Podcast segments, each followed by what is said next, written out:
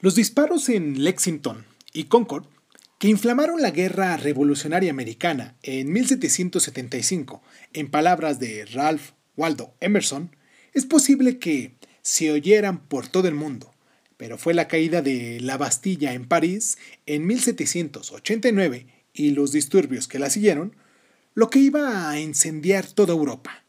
La Revolución Francesa no acabó solo con la monarquía de Francia, sino que amenazó a todas las monarquías del Ancien Régime en Europa y provocó una década de guerras cuando las fuerzas de la reacción intentaron derrotar a lo que veían como un monstruo entre ellos. Esto es Crónica Lunares y hoy hablaremos de la Revolución Francesa. Yo soy Erwin Sun y pues comenzamos. Cierra los ojos, cierra los ojos, cierra los ojos, cierra los ojos. Si escuchas que alguien se acerca, no temas todo estará bien.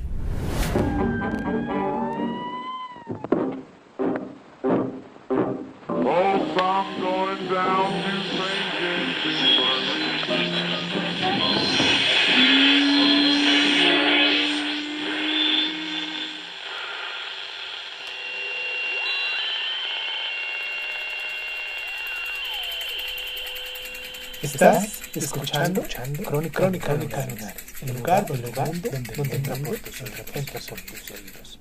Bienvenido. Las raíces de la Revolución Francesa se remontan a la época de Luis XIV, cuyo largo reinado duró de 1643 a 1715. Durante la minoría de edad del rey, Francia se, ve, se vio sacudida por guerras civiles entre fracciones aristocráticas y cuando se inició su gobierno personal en el año 1661, estaba decidido a acabar con el poder de la nobleza y centralizar todo el poder en su persona, con su famosa declaración, el Estado soy yo. Obligó a la aristocracia a pasar la mayor parte del tiempo en la corte, viviendo en el magnífico palacio nuevo de Luis XIV en Versalles, a las afueras de París. Aquí, lejos de sus bases de poder provisionales, no estaban en disposición de fomentar rebeliones contra el rey. Sin embargo, arropados en su lujoso aislamiento, tanto la nobleza como la familia real se distanciaron del pueblo llano y sus crecientes quejas. Eso fue parte del inicio de esta revolución. Vamos a hacer nuestra primera pausa para recordarles nuestras plataformas en donde nos pueden encontrar como Crónica Lunares de Zoom en, en YouTube, en Facebook y en Instagram como crónicalunares.zoom Recuerden que también nos pueden descargar en Evox, en Anchor, en Breaker Audio, en Google Podcast, en Apple Podcast, en Overcast, en Radio Republic, en Spotify, importantemente en Spotify. Y me gustaría que le pusieran ahí el recordatorio que sale al ladito de, del nombre del canal para que les vaya recordando en sus, en sus celulares que ya se estrenó un nuevo podcast. En TuneIn también nos encuentran en SoundCloud, en Speaker y pues más que nada me gustaría también de otro mismo modo que nos dieran chance de, inscribirse en nuestro canal de YouTube como Crónica Lunares de Zoom. Y pues nada, vamos a hacer la pausa. Espero que se encuentren muy bien. Hoy siendo casi el último día, penúltimo día, vísperas, por decirlo de algún modo, de un año nuevo. Y pues nada, vamos a la pausa y regresamos con esto.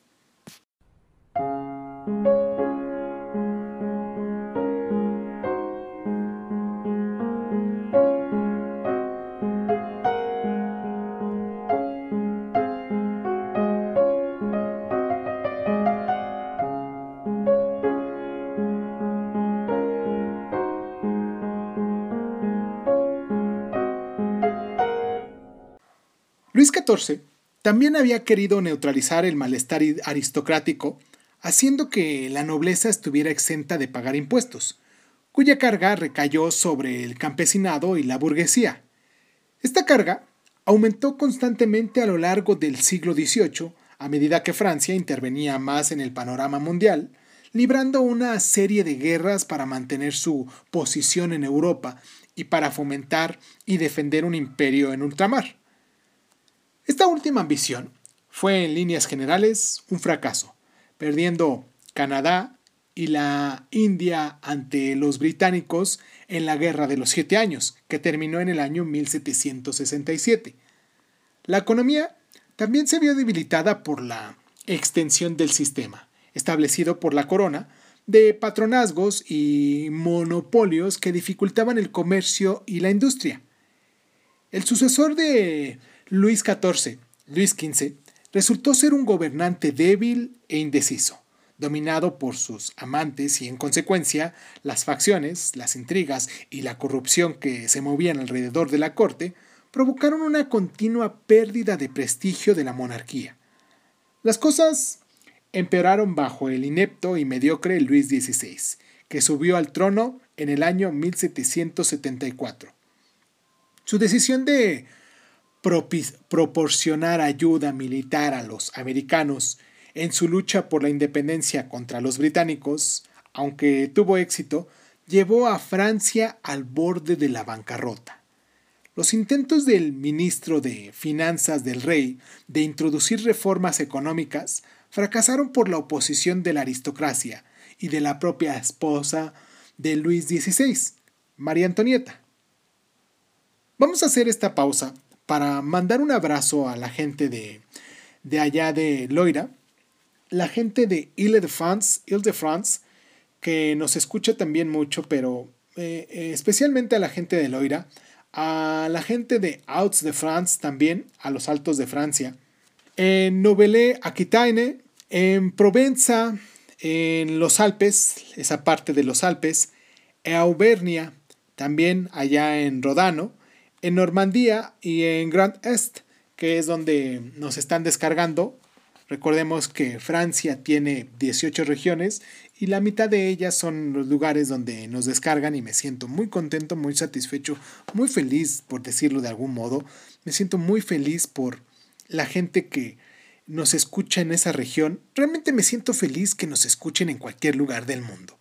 Pero cuando encuentro pasajes de la historia de la cual estamos hablando, por ejemplo, ahora, recuerdo los lugares donde nos están descargando y me siento contento porque muchas de las personas que nos descargan del lugar de donde pudiéramos hablar, como por ejemplo hoy de la Revolución Francesa, son eh, eh, personas que radican y que quizás en determinado momento también conocen parte de su historia y, y pues me ponen un cierto bauche, por decirlo de algún modo, para eh, recrear un poquito de su historia y pues tratar de mantenerla en estos programas. Un abrazo muy fuerte y pues vamos a la pausa y regresamos.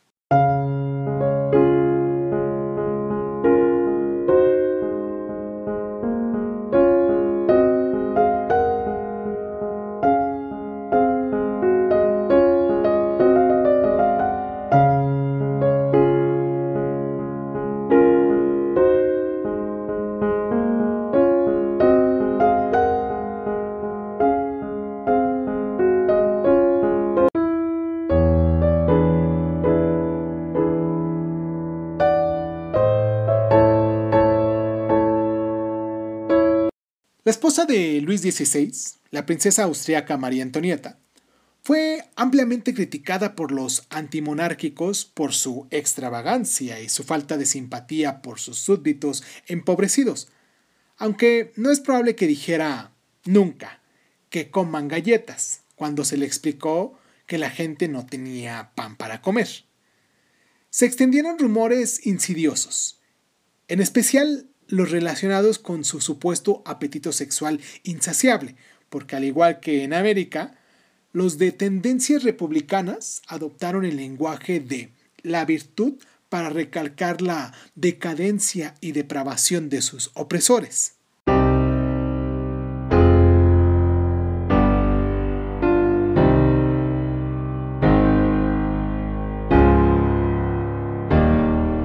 La situación llegó a su punto álgido en mayo de 1789, con, cuando, con el fin de resolver la crisis económica, convencieron a Luis XVI para que renunciara. Por primera vez desde 1614, a los estados generales, la asamblea representativa de los tres estados, el clero, la nobleza y la burguesía. El segundo estado, la nobleza, se mostró contraria a considerar cualquier tipo de cambio, cediendo la iniciativa al tercer estado, la burguesía.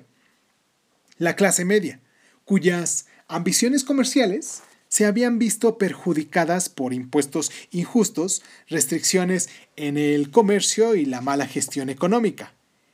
El tercer estado se erigió en Asamblea Nacional y cuando el rey envió tropas a París, aparentemente en una acción contra la Asamblea rebelde, las masas asaltaron la Bastilla, una fortaleza que tenía la función de prisión política para apoderarse de armas para su defensa. La Revolución Francesa había comenzado. Los revolucionarios de París y de otras partes establecieron una Guardia Nacional para defender la Asamblea Nacional. Mientras tanto, el ejército estaba dividido y no hizo nada. La Asamblea Nacional abolió los privilegios de la aristocracia y en agosto publicó la Declaración de los Derechos del Hombre y del Ciudadano, que afirmaba la libertad e igualdad de todos los hombres. En octubre, Luis XVI y su familia fueron obligados a abandonar Versalles y a residir en París, donde estarían más cerca del pueblo ante el cual eran ahora responsables.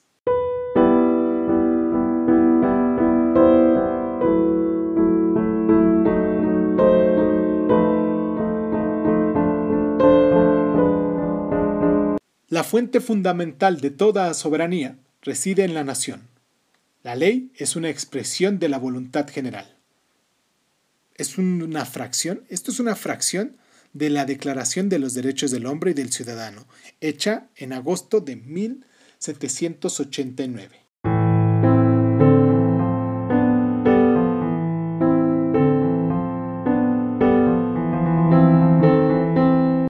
Después de un intento fallido de huir de París en 1791, Luis XVI fue llevado de regreso a París y forzado a dar su aprobación a la nueva constitución, que limitaba mucho sus poderes. Estos acontecimientos no pasaron desapercibido en los demás países de Europa, que en su mayoría seguían siendo monarquías absolutas. En agosto de 1791, Leopoldo II de Austria y el rey de Prusia declararon que no descartaban una intervención militar en apoyo al rey francés, y en diciembre el propio Luis XVI escribió una serie de cabezas coronadas sugiriendo una acción militar concertada como el mejor medio para poner fin a las fracciones.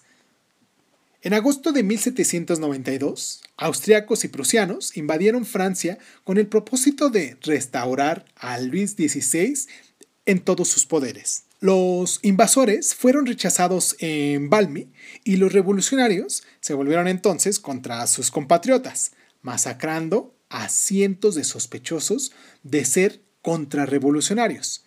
En noviembre, Francia fue declarada una república y al año siguiente Luis XVI y la reina fueron condenados por traición y enviados a la guillotina. Esto era solo el principio. Ante la amenaza de más intervenciones extranjeras y revueltas internas, los jacobinos, la fracción radical, eclipsaron al partido girondino y establecieron una dictadura virtual bajo el Comité de Salud Pública denominado por Maximilien Robespierre. En el consiguiente reinado de terror, decenas de miles de sospechosos de ser contrarrevolucionarios fueron guillotinados. Este baño de sangre solo llegó a su fin cuando el propio Robespierre fue derrotado por un golpe de Estado en julio de 1794 y también ejecutado. Los excesos del terror alarmaron tanto a los gobiernos de los demás países europeos que cualquier llamamiento a la reforma política o social se consideraba peligroso y una traición, y se aplastaba sin piedad. El espíritu progresista de la Ilustración, que había ayudado a alimentar las revoluciones en Francia y en, América, fue arrinconado por un ambiente renovador de temor y reacción. En Francia, el caos político continuó durante la década de 1790 hasta que un oficial del ejército, joven y muy ambicioso, llamado Napoleón Bonaparte, restauró un gobierno estable.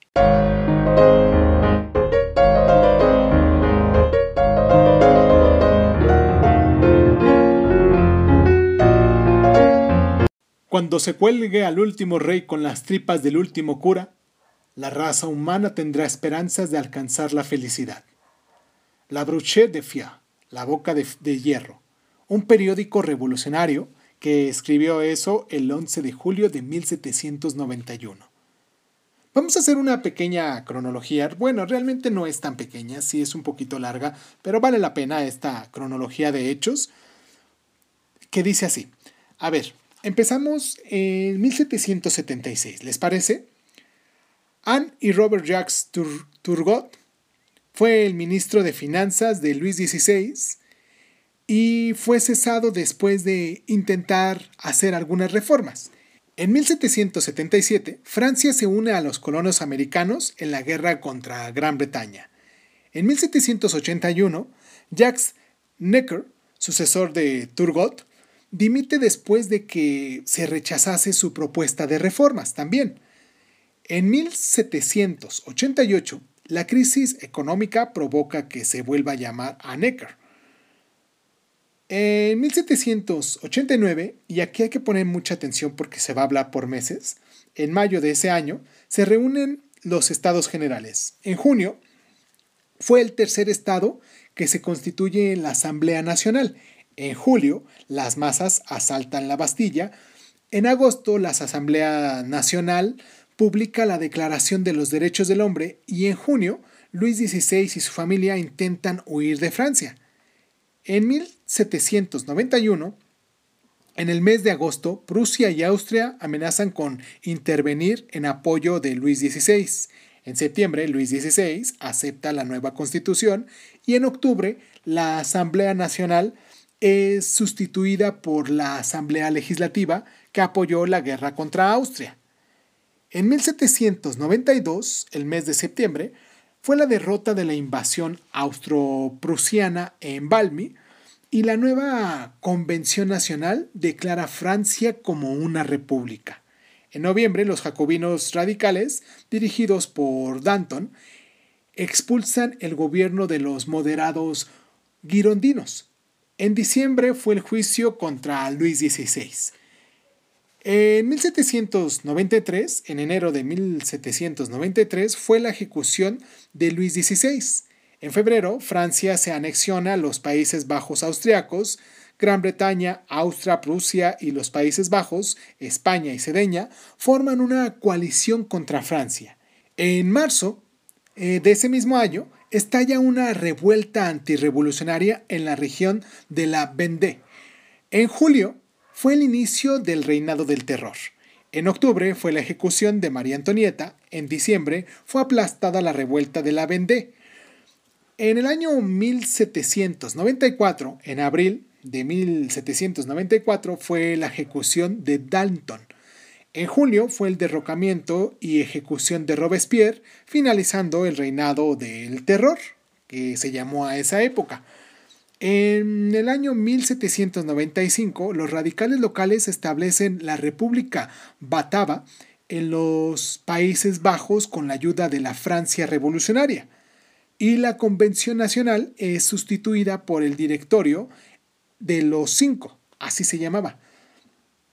En el año 1796 a 1797, Napoleón Bonaparte derrota a los austriacos en Italia y Francia establece repúblicas hermanas en el norte de Italia. En 1798 fue el establecimiento de las repúblicas en Roma y Suiza. Y para finalizar, en el año 1799, vamos a poner mucha atención en este año, en 1799, Napoleón toma el poder de Francia como primer cónsul. La próxima semana vamos a hablar aquí en Crónica Lunares de la época napoleónica. Hoy quiero mandarles un abrazo muy caluroso, muy efectivo y afectivo a toda la gente que nos está escuchando en las diferentes regiones en las que han estado con nosotros todos y cada uno de estos años que llevamos aquí. Aunque no son muchos, no tendría que decir todos, porque realmente son un par de años. Estamos haciendo dos años en el octubre pasado, que, que fue este nuestro segundo año aquí en Crónica Lunares. Y pues quiero agradecerles por el tiempo que se han tomado para estar aquí con nosotros, para eh, descargarnos diariamente las personas que, lo hacen diario y que las, las personas que, que toman un, un, programa en particular y lo van descargando un día a la semana, también quiero agradecerles mucho porque realmente estos programas, a pesar de que pudiesen ir de la mano uno junto con otro en relación al tiempo del cual se está hablando, de las épocas de las cuales se están hablando, pues hay personas que solamente escuchan uno y pues me dejan ahí sus mensajitos, me van mandando correos también a nuestra plataforma de Crónicas Lunares de Zoom, arroba hotmail.com. Siempre trato de aventarme mis, mis este, comerciales del programa en los momentos que quizás eh, no corresponden, pero que pues no se me olvida, porque cuando corresponden los momentos, que son en, el, al terminar el bloque, se me olvida en ocasiones hacerlo y pues nada, ustedes ya me conocen, yo soy Irving Sun. Les agradezco muchísimo, me siento muy muy contento que se tomen el tiempo para descargarnos, pero más me siento contento cada vez que me llega un mensajito de ustedes, ya sea en las diferentes plataformas, un comentario que hagan en las diferentes plataformas sobre el programa en particular del cual tenemos el día. Em, muy feliz, les mando un abrazo un abrazo realmente muy energético. Y pues nada, espero que tengan bonito fin de año y pues que empecemos el próximo año como lo hemos estado haciendo. Vamos a hablar la próxima semana de la época napoleónica. Va a ser nuestro primer programa del próximo año, el próximo jueves que nos escuchen ustedes aquí. Va a ser la época napoleónica y pues todavía tenemos mucha historia por delante, muchas cosas que contar de esta forma como lo cuento yo. Y pues ahora sí, nada. ahora sí, nada. Eh, esto fue Crónica Lunares. Yo soy Irving Sun. Feliz, feliz, feliz fin de año. Y pues muchísimas gracias. Muchísimas gracias. Los espero el próximo año también. Muchísimas gracias por estar.